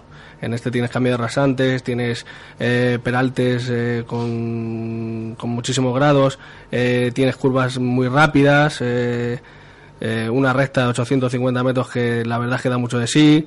Eh, yo creo que, que es uno de los uno de los grandes y, esperemos que no que no Que no caiga, ¿no? que no caiga. Porque hace unos años tenía la duda de que si se lo iban a quitar, si lo iban a cambiar de ubicación, si iban a hacer uno nuevo. Hace poco lo nombramos aquí que iban a invertir eh, unos millones para actualizarlo, para quitar ese, ese aroma vistas que tiene. Quieren convertirnos, eh, según me enteré, en el próximo Paul Ricard. Es decir, un circuito que se autofinancie solo, que tenga unas instalaciones Mm. relativamente modernas y que, y que no necesite de la Fórmula 1 ni de ninguna otra gran competición Ojalá, para Así es verdad. Bueno, nos volvemos a centrar en Julián. De los coches que has probado, ¿con cuál te quedas? Evidentemente, con, si te digo la verdad, eh, no con un coche convencional de calle, sino eh, me llamó mucho la atención eh, una presentación que fuimos que eran los Midjet, que son una especie de, de, de speed car eh, con motores de moto, casi el 90%. Y, y sí que me, me llamó la atención eh, ese- ese- esa clase de barquetas, pues al fin y al cabo son barquetas, que la relación peso-potencia es increíble. Bueno, a nosotros siempre nos gusta hablar pues, de los proyectos que tenemos en mente, de los apoyos que tenemos y, hombre, pues ya que tienes la oportunidad de venir aquí a la radio, nosotros no te vamos a limitar para nada. Entonces, ¿en qué estás metido ahora, Julián? Pues soy el jefe de pruebas y prensa del Pera.es, como sabéis. Eh, estamos, eh, la empresa Stunt Divers está metida en, en- en televisión y, y tenemos eh, proyectos televisivos eh, para ya, casi ya, que todavía no puedo desvelar, pero yo creo que los veremos todos. Bueno, pues cuando lo puedas develar nos lo comentas, ¿eh? Sí, sí, sí, seréis los primeros. Eh, eh, a la- vendré a la radio para contarlo y me alegro, me alegro. Vale, pues muchísimas gracias, Julián. Bien, eh, supongo que llegar donde has llegado no ha tenido que ser un camino de rosas. Eh, ¿Con qué problemas o qué dificultades te has encontrado? Eh, evidentemente yo estoy aquí, pues, eh, como todos sabéis, ¿no? Eh, mi padrino en este mundo pues fue el Juan Carlos Delgado, el Pera. Eh, yo me apunté a un curso, bueno, le conocí de una manera un poquito eh, especial, ¿no? Y, y pasé por su escuela, como, como todos, eh, como todos los que han, los que han pasado por su escuela. Eh, no sé si le hice gracia o era bueno o, o no sé, que, que a día de hoy pues soy, soy su persona de confianza y, y he llegado donde he llegado porque él, él me dio la oportunidad. Que no es poco, ¿eh? Bueno, chicos, ¿tenéis alguna entrevista, alguna, una entrevista, alguna pregunta para él? Pues ahora mismo eh, es que ya le has preguntado un poco de todo, un poco de su coche favorito, su circuito favorito, a qué se dedica. Pues no sé qué planes tienes para el futuro. Supongo que mantenerte donde estás, pero Sí, no, eh, aparte de los programas y demás, alguna algún plan especial. Eh, bueno, Aparte, algo- algo aparte, te- de la algo- tele- aparte de lo de la televisión que nos has dejado o, ahí caer. claro, o algo que te gustaría hacer. algo que me gustaría hacer. Pues sinceramente yo me considero un privilegiado, eh, más los tiempos que corren, de poder dedicarme a lo que me gusta y, y al fin y al cabo no sé, no sé cómo lo veis vosotros, pero yo creo que dedicar eh, cualquier persona que se dedique a lo que le gusta simplemente pues ya ha conseguido un triunfo, ¿no? Y para mí lo es. Así es, la y verdad como, que sí. como dicen por ahí, eh, si te dedicas a lo que te gusta, no estás trabajando realmente. O sea, quiero decir, no es un trabajo. No, estás disfrutando. Eh, eso es. Sí, Pues sí. está muy bien.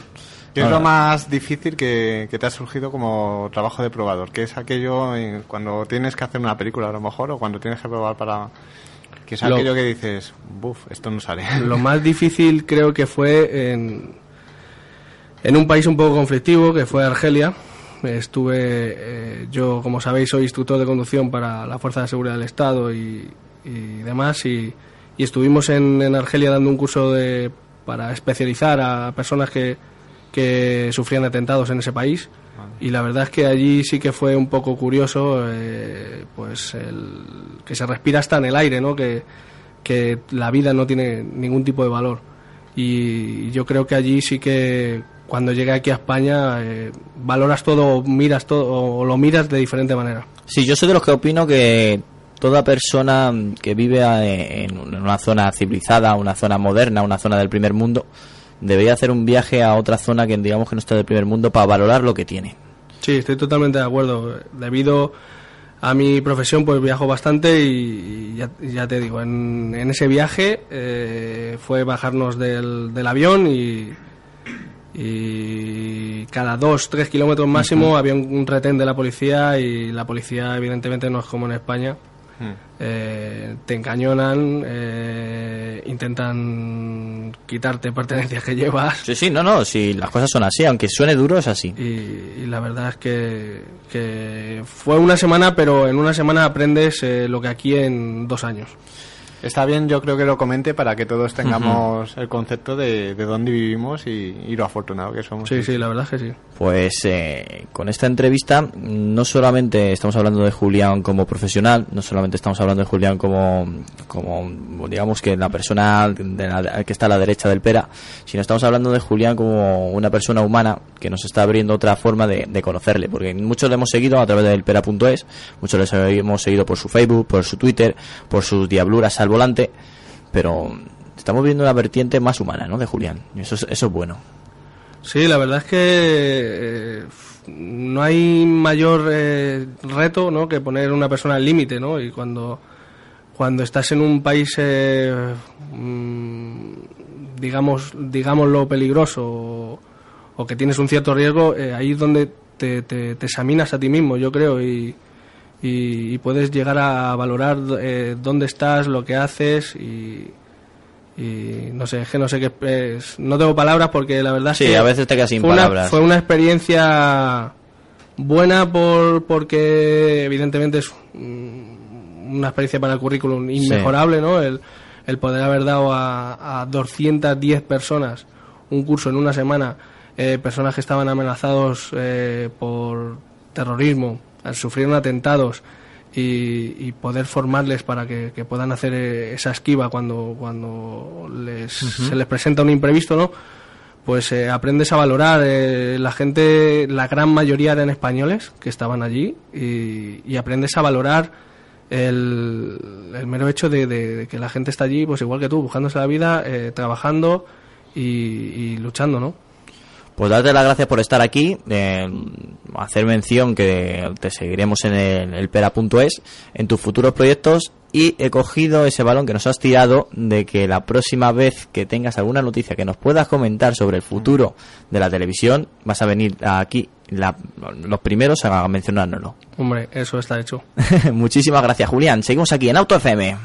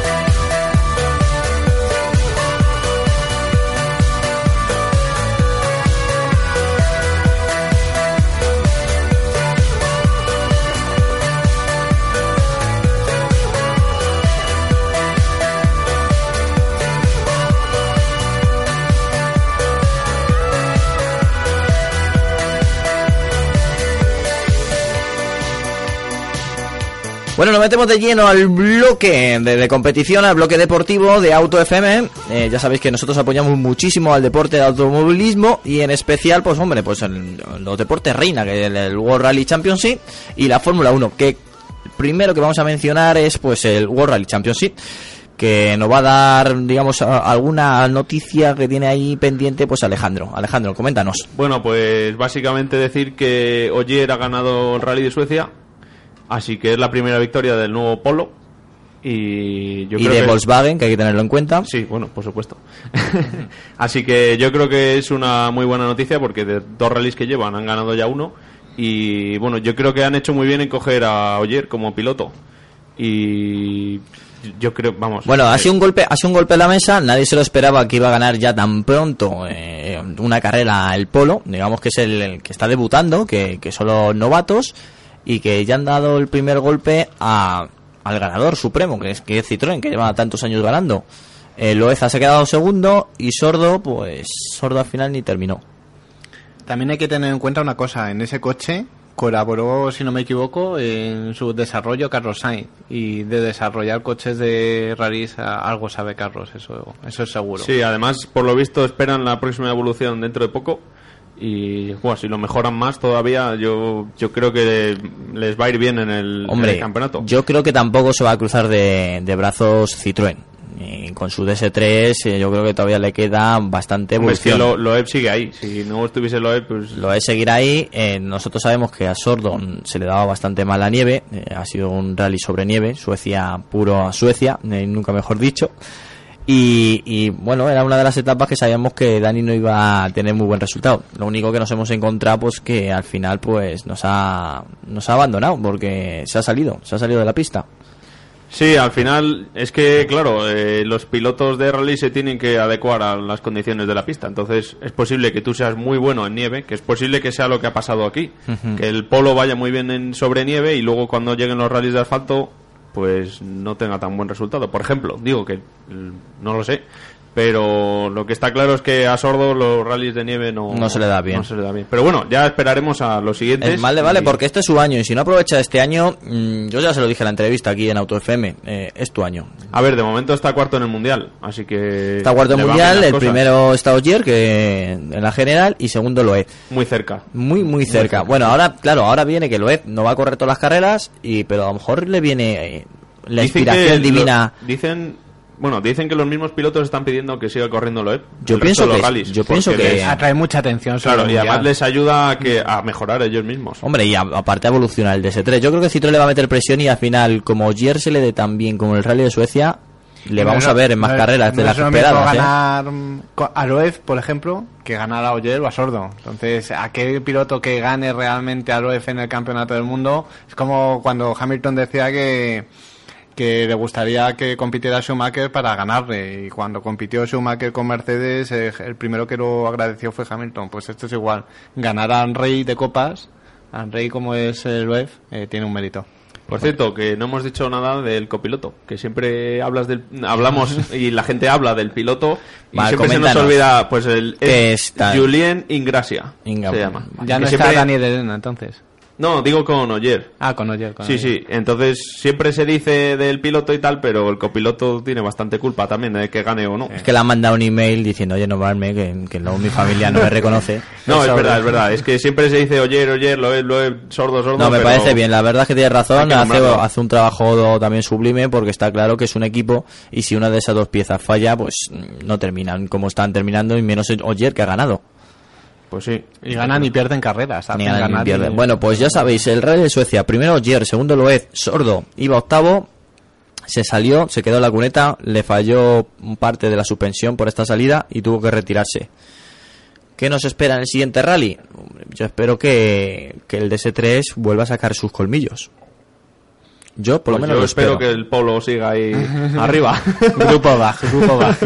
Bueno, pues eh, yo tengo la esperanza que Citroën vuelva a sus andadas, que Citroën dé un golpe clave y que volvamos a ver a ese DS3 fierro y, y duro, como, Lo como más, es. lo más importante yo creo que es que el Mundial de Rallys esté competido y que realmente atraiga una más marcas al Mundial porque lo que ha tenido hasta ahora es... Hombre, Hyundai se está preparando para el próximo año, ¿eh? Ya se está poniendo, se está poniendo A bien. ver. Dicen que Citroën va a ser sustituido por Peugeot, cosa que, bueno, está bien, cosas internas. Pero, hombre, si Citroën está consiguiendo tantos resultados, tan buenos positivos, hombre, dejaré Citroën, que al final, cuanto Tienen más una plus, extraña, plus, plus, una extraña naturaleza ellos- dos porque realmente cuando ha estado uno sustituye al otro y viceversa. Cuando vino Peugeot con el 206 y estaban los grandes también. pues están ahí desarrollando el Sí, sí, 208 sí. que dicen que le van a sustituir el DS3 en la próxima temporada. Ya es, un- es veremos. una estrategia, yo creo. Sí, es una estrategia comercial también. Hombre, está claro que si saben hacer un DS3 bien, no me Eh, cabe duda que aprovecharán- 208 va a estar aprovecharán el mismo equipo seguro. seguro. Sí, seguro, la verdad es que sí. Tuvimos también la suerte de, de tener aquí a- al director de prensa y nos dijo que Citroën es una pequeña familia, eh, pues mecánicos, ingenieros, y también se nota eso en cuando preparas un coche, ¿eh? Y llevan mucho tiempo haciendo buenos coches. sobre todo en el rally. Lo único que hay algo raro ahí en Citroën, eh, consigues tantas victorias, eh, consigues estar ahí arriba, date el capricho de hacer un coche especial. Porque lo máximo que ha habido del C4 ha sido una versión de 180 caballos. Sí, deberían haber sacado como el Impreza, que sacó en su momento una versión especial de calle para, para relacionar rallies y... Sacaron y algo especial, Loe, con las llantas blanquitas, el interior rojo y ya está. Faltaba lo de dentro. Faltaba, Motor. faltaba chicha. Yo creo que se lo merecen. Bueno, nos vamos con la sección de Fórmula 1 con Juan Ávila. Y bueno, la primero que tenías mencionarnos es el Ford Indian con Alcalsuari, Sutil, Sí, en realmente lucha, ¿no? esta semana está la cosa bastante bastante movida en el equipo indio. Mira que para no haber Fórmula 1 todavía ya hay, Sí, sí, hay. No, novedades. no, y hay noticias, ¿eh? Sí, sí. Y, y todavía, mm, desde que se fue Hulkenberg, que fue allá por octubre noviembre, eh, llevan como unos meses eh, diciendo quién va a ser de los dos, si Bianchi, si Sutil, incluso otros nombres han aparecido y siguen sin decidirlo. Bueno, pues esta semana ya tenemos, ya tenemos alguna noticia. Eh, importante, hay como tres, cuatro aspirantes al, al asiento. eh, son Sutil, que lo conocéis eh, todos seguramente porque en el año 2010 eh, compitió también con el equipo indio. Bueno, desde el 2008 lleva compitiendo con ellos. Eh, ¿Por qué salió Sutil? Lo primero, para saber por qué ahora vuelve o por qué ahora puede volver. Pues Sutil salió del equipo por una cuestión un poco extraña. Y es que mm, en su momento, en el Gran Premio de China, si, no, si mal no recuerdo, tuvo un altercado con Eric Rux, que es el segundo de a bordo de Jenny Capital, que son los propietarios de Lotus. Y, Ah, eso y fue en un bar, ¿no? Claro, y Sí. tuvo tan mala suerte, no sé si recordarás la anécdota, que se Un le escapó- Sí. No, dilo, dilo, dilo. No, no, no te cortes, no te Julián, lo, lo puedes mencionar. Me lo ahorro. bueno, se supone que había una mujer de por medio o no sé qué fue. El caso es que eh, la copa de Sutil terminó en el cuello de Eric Crux, rajándole el cuello y provocándole una herida de 24 puntos de sutura. Una cosa bastante importante. Un poco Entonces, gore, ¿no? Claro, ¿qué sucedió? Que Eric Crux, eh, de- dejo- lejos de aceptar un chocamos las manos y aquí no ha pasado nada, pues se demandó en los tribunales alemanes y... Hombre, eh, yo con 24 puntos de sutura no creo que hubiera dado tampoco la mano, ¿eh? Claro, no, no, es un tema serio. Pudo Sí. haber muerto, o sea, Sí, sí. se podía haber desangrado. ¿Qué sucede? Que la justicia dio la razón a Eric y Sutil fue condenado a 18 meses de cárcel. Como no tenía condenas anteriores, quedó en libertad condicional durante esos 18 meses y una multa de 130 y pico mil euros a pagar. Eh, claro, ¿qué sucede? Que eh, con esa condena, en algunos países que visita la Fórmula 1 no podía entrar. Tener un piloto Que no pueda titular competir. que no puede entrar en los países para competir, lógicamente eh, no fue, según Villa y María, lo que lo cambió todo, pero seguramente que pesó muy mucho, porque claro, sin poder competir, eh, difícilmente puedes tener a tu piloto titular. Entonces cogieron y contrataron a Hulkenberg. Hulkenberg se ha ido a, a Sauber y, claro, tienen ahora que decidir si vuelven con Sutil, que tiene... En su tiempo tenía 5 millones de euros. Las últimas noticias que hemos leído en esta semana es que viene con un paquete de 8 millones de euros, que es una Que cosa eso está seria. bien, ¿no? Claro, un piloto que te garantiza del orden de 40 a 50 puntos por año y que tiene 8 millones de euros en el cajón, pues es bastante interesante. Entonces el español, ¿qué ofrece? Y entonces, eso es lo, aparte, lo, aparte de pinchar. Lo que ha salido, lo que ha salido esta semana es que eh, Sutin ha tenido una prueba para configurar el asiento del coche con vista a probar en Barcelona. Claro, cuando ya te pruebas el asiento y cuando ya lo fabrican, tienes muchos puntos ganados para hacerte con el asiento. ¿Qué sucede? Que en esta misma semana también eh, Jaime Alguersuari, el famoso DJ como comentas, eh, también eh, tuvo una, una, cosa bastante curiosa. Y cuando digo cosa es porque subió en Twitter una foto publicitando las ovejas ingresas en una campiña al lado del circuito de Silverstone. ¿Qué relación tiene con esto con su futuro? Muy sencillo. Esa campiña estaba, o esa granja, o ese prado, con las ovejas como testigo, estaba al lado de la base de Force India. Claro, uno se pregunta, ¿realmente necesitaba Jaime Alguersuari irse hasta Inglaterra eh, para hacer una foto de unas ovejas? ¿Realmente necesitaba construir algún muñeco de nieve especial al lado de la sede de Force India? Y entonces es donde surge la rumorología.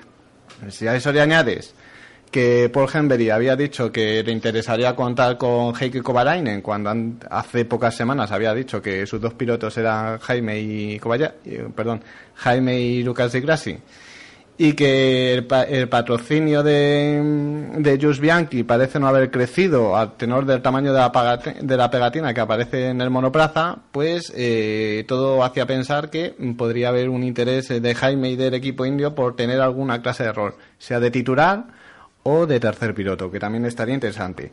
Y por si esto estuviera poco liado y Jos Bianchi y su tir no fueran suficientes y la foto de Jaime Alguersuari no lo liara todo un poco más, ha surgido ahora lo último de lo último, que ha sido que Karthikeyan eh, no sé si lo recordaréis, piloto de HRT. Sí, sí. Vale, eh, pues es indio, eso. Que tiene, no, es, ningún descubrimiento. bueno, sí, que, creo que, es un poquito indio solo, ¿eh? Nada más ver la cara, además se ve. Sí, sí. Claro, ¿qué sucede? Que, mm, que Karthikeyan eh, nunca había sido bien visto por Villa y Maya en Forcina y nunca les había ofrecido ni una prueba, siquiera ni a él ni a Chandok. siempre no había, bueno, no había hablado muy bien de ellos. ¿Qué sucede? Que de repente surge como de la nada, eh, con en vez de esos 8 millones que aportaba en HRT, bueno, que nunca llegó a completar, creo, porque siempre se quedaba un poco escaso. De hecho, el primer año en HRT le bajaron porque no llegó a completar el presupuesto y pusieron a, a, a Richardo. Eh, pues ahora resulta que va a aportar entre 12 y 20 millones porque se oyen cifras muy muy diferentes. yo creo que es una barbaridad. Pero me parece ya, ¿eh? demasiado. Eh, ¿Qué sucede? Que Tata, que es la empresa que le apoya, que le apoyó cuando fue a Jordan, cuando le apoyó cuando fue probador de Williams, ahora en HRT, pues parece que ha decidido subir su oferta y como el equipo es indio, pues hay intereses comunes, lógicamente. La cuestión es si, teniendo en cuenta la competitividad de Karthikeyan, el equipo va a decidir ofrecerle ese rol. Una de las cosas que se barajan es ofrecerle piloto probador eh, que participe algunos viernes y a lo mejor pues 4 o 5 millones de euros pues con ese dinero le ofrezcan ese rol. Pero me cuesta mucho creer que Villa y Maya, con lo que siempre ha despoticado de los dos pilotos indios, ahora vaya a ofrecerles ese rol. Está mal de dinero, porque está, está mal eh, el propietario. ¿no? el propietario está mal, el equipo no el propietario que Bueno, pues ahí has dejado, ahí has dejado el titular que creo que ha quedado bastante claro. Va a estar eh, realmente interesante la próxima semana porque habrá que ver eh, qué papel toma Sutil en esos test, eh, qué es lo que qué trabajo hace después de un año de ausencia y si esa foto de Alguersuari y si esos rumores de Karthikeyan eh, tienen más visos de realidad de los que aparentemente por ahora tienen, claro. Vale, y no me voy a ir con una de las noticias que yo creo que, que nos ha sorprendido, bueno, y nos han entristecido a todos. El final de HRT ha sido en un desguace. Tal cual. Lo que sucede también es que hay que tener en cuenta, o sea, poner la noticia en su, en su perspectiva. Eh, los restos de HRT, eh, como comentamos en uno de los programas anteriores, tenían dos posibles salidas. Una el equipo mm, canadiense-americano que se decía que, estaba interesado en ellos, que era Scorpion, y que ya dijimos en su momento que era un poco raro teniendo en cuenta el posible uso que podrían para su aventura, ¿no? Y otro era, pues, que alguien los comprara y decidiera hacer algo con ellos. Bueno, yo tenía información de que realmente había una mm, unas empresas eh, interesadas, pero no era precisamente esta que ha salido. Entonces la sorpresa ha sido mayor.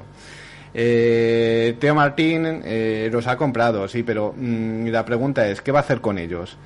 Eh, pues una de las cosas que han empezado a, eh, a surgir en las últimas en las últimas horas, ya ha empezado a salir información, es que eh, han recibido bastantes emails de gente que está interesada. Y uno de los que está interesado, curiosamente, es el equipo Sauber, que quiere eh, comprar eh, las máquinas eh, los, eh, para rellenar la gasolina en los monoplazas. Bueno, pues como esas ofertas seguramente van a tener muchas por elementos sueltos del equipo.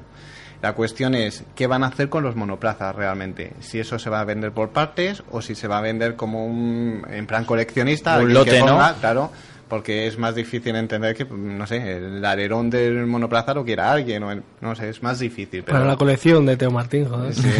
No, de hecho ya la tienes puesta. Acaba de lanzar un tweet ¿Sí? eh, en el que pone que ya está al visionado de, de todo el que esté interesado en sus instalaciones. Ahora, el que Hombre, está es una- pu- de todas maneras, yo no sé a- hasta dónde llegará esto, pero es una publicidad A ver, a coste cero. Hay, hay, hay una cosa que es muy curiosa. de Porque le hemos comentado a todos los medios, ¿eh? Hay una cosa que es muy curiosa y es que ha aparecido que realmente eh, Tesan, eh, eh, una de las cosas que se ha comentado es que ellos habían pagado 68.000 euros a, a Tesan, que es nada y menos, eh, por limpiar lo que es la, eh, la caja mágica con los monoplazas, las partes y demás, se lo quedan y no sé si después de toda esa venta ellos tendrán que dar algún ti- eh, tendrán que dar el dinero a, a Tesan o hay algún tipo de acuerdo porque eso solo se hará fianza y realmente ellos ya han pagado todo no sé es un poco extraño de inicio Bueno, yo creo que yo creo que llegarán a un tipo de acuerdo, ¿no? Sí, yo creo que puede ser lo que he oído en las últimas horas, que es eh, ellos han pagado una fianza, han limpiado toda la sede y después, según vayan vendiendo,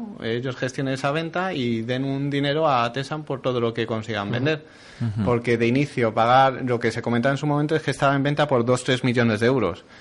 Claro, no sé hasta qué punto Una Teo Martín es una cantidad importante. Claro, Sí. Teo Martín va a pagar 2-3 millones de euros a Tesan para después no saber qué hacer con ello. De todas maneras, las dos noticias más importantes de la industria automovilística estas dos semanas hayan sido de Guace la Torre por litirios amorosos y ahora este por el tema de la HRT. Es curioso, ¿eh? A lo mejor es un reflejo de cómo está España, ¿eh? Realmente es que el titular es muy triste, o sea, que un equipo de Fórmula 1, porque si te vas a casos anteriores, como pudieron ser Arrows o el equipo Pros, efectivamente terminaron en quiebra, pero digamos que primero no se retransmitió de esta manera como mm, tan en directo, en que cada acto estaba publicitado, o sea, se terminó uno enterando más a posteriori, pero digamos que la salida ha sido un poco cruel y la manera de hacerlo, además la gestión de todo el proceso ha sido como muy injusta para, para el equipo. Pues sí, yo creo que es una noticia triste que, que yo no hubiera querido decir aquí en el programa de Auto FM, pero si es noticia hay que nombrarla, ¿no? ¿Me da tiempo a hacer un titular rápido? Tienes un minuto. Vale. Eh, es que quiero que sepa la gente que, el- que Eccleston ya ha llegado a un acuerdo con todos los equipos para, para tener un, un acuerdo a la concordia bajo el que todo el mundo pueda competir, incluido Marusia. Entonces se Incluido supo- Marussia, ¿no? Claro, entonces se supone que parte del dinero que deja de pagar HRT va a ir a todos estos 12 equipos. Se ha subido del 47% que repartía antes al 63%. Así que sería, sería, será interesante ver si en 2014 ese nuevo reparto les da a todos para seguir en la parrilla. Pues muy buen apunte. Pues hasta aquí llegamos en Auto FM. Dar las gracias a Julián que nos acompaña esta tarde. A vosotros. Que esperemos verle más veces por aquí. He estado como en casa. A ver, No, de eso me alegro, ¿eh? que lo digas. La verdad es que sí. Bueno, Alejandro, muchísimas gracias. Gracias a, a vosotros. Juan, por supuesto. Gracias a vosotros. Bueno, y tenemos aquí un invitado que, que está ahí escondido, que le voy a dar hasta paso para que nos diga, pues, hola, por lo menos. Muy buenas. Ay, muy buenas. Es Alberto de Bricas Bosch. Ya sabes que nos acompaña muchas tardes. Y, bueno, nos quitamos un oyente directo de la radio, pero bueno, aquí nos escuchas en directo, que eso también está bien. Está bien, se va aprendiendo. Se va aprendiendo. Come with me for fun in my.